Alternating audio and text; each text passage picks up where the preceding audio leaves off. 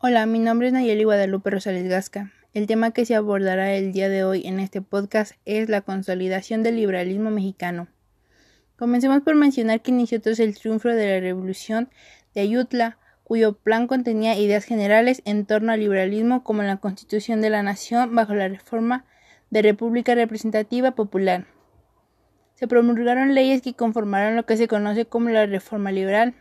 Esta se desarrolló en una situación de pugnas políticas y de enfrentamientos armados entre liberales y conservadores, debido a que estos grupos tenían ideas diferentes sobre la construcción y el progreso del país.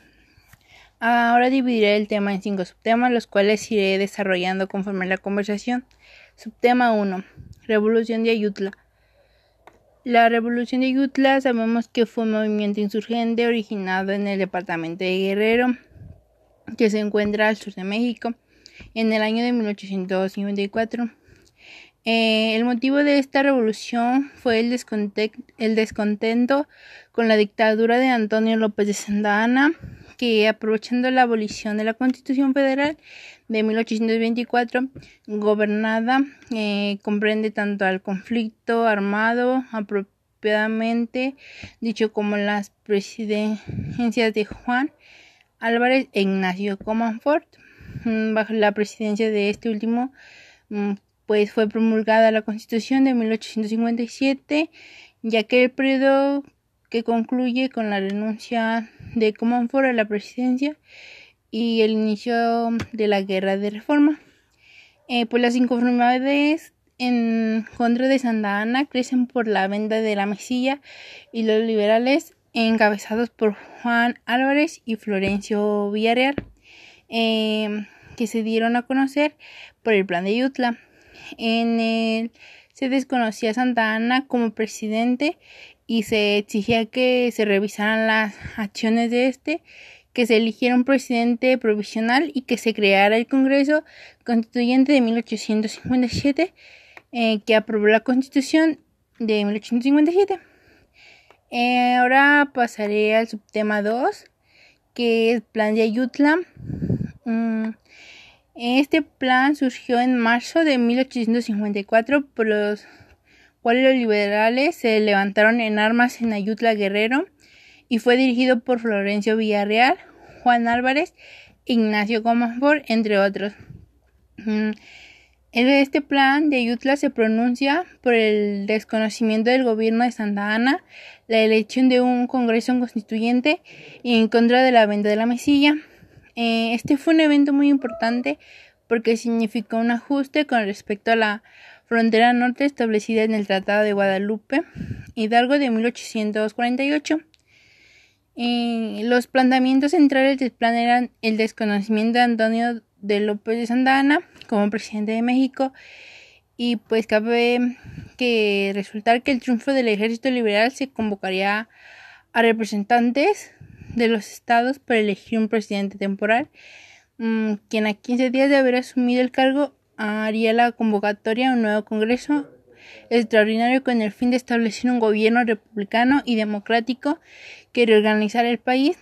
Eh, con estas declaraciones, el movimiento tuvo eco en diversos estados de México. Al poco tiempo se desencadenó la guerra civil. Ahora pasaremos al tema 3, eh, que hablaré un poco de los gobiernos interinos.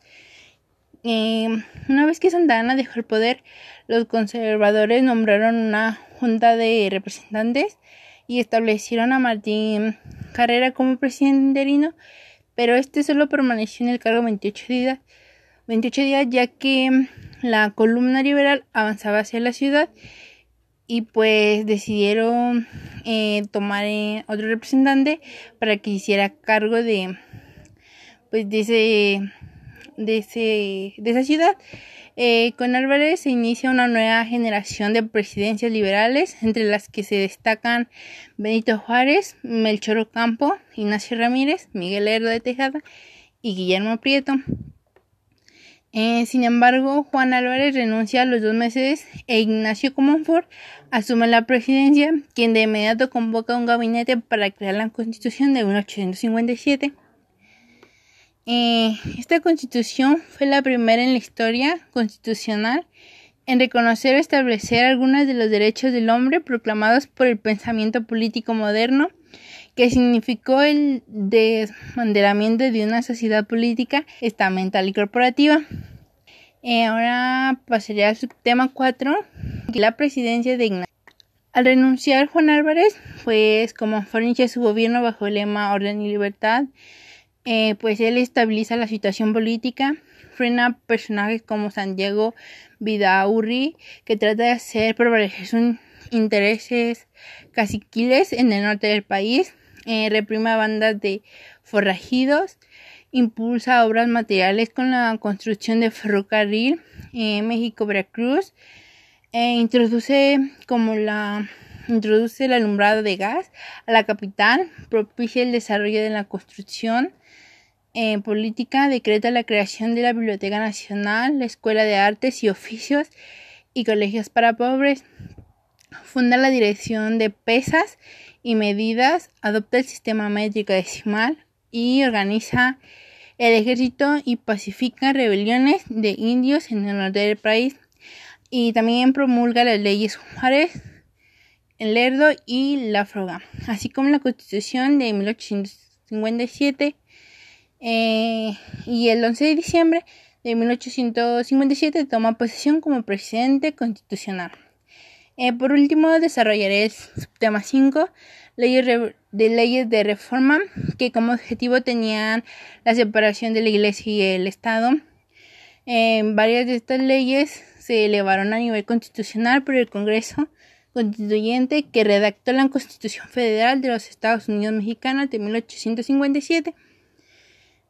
Estas leyes son la Ley Juárez, suprimió los tribunales especiales aboliendo los fueros militares y religiosos, declarando a todos los ciudadanos iguales ante la ley. Ley Iglesia. Se prohibió el cobro de derechos y obvenciones parroquiales, el diezmo. Ley la Froga, también conocida como la Ley de Libertad de Imprenta, es la ley que garantiza la libertad de expresión en los medios impresos y entró en vigor el 28 de diciembre de 1855. Eh, la ley del registro civil mm, pues habla acerca de la AFRA. De la AFRA estableció el registro del Estado civil y fue expedida el 27 de enero de 1857.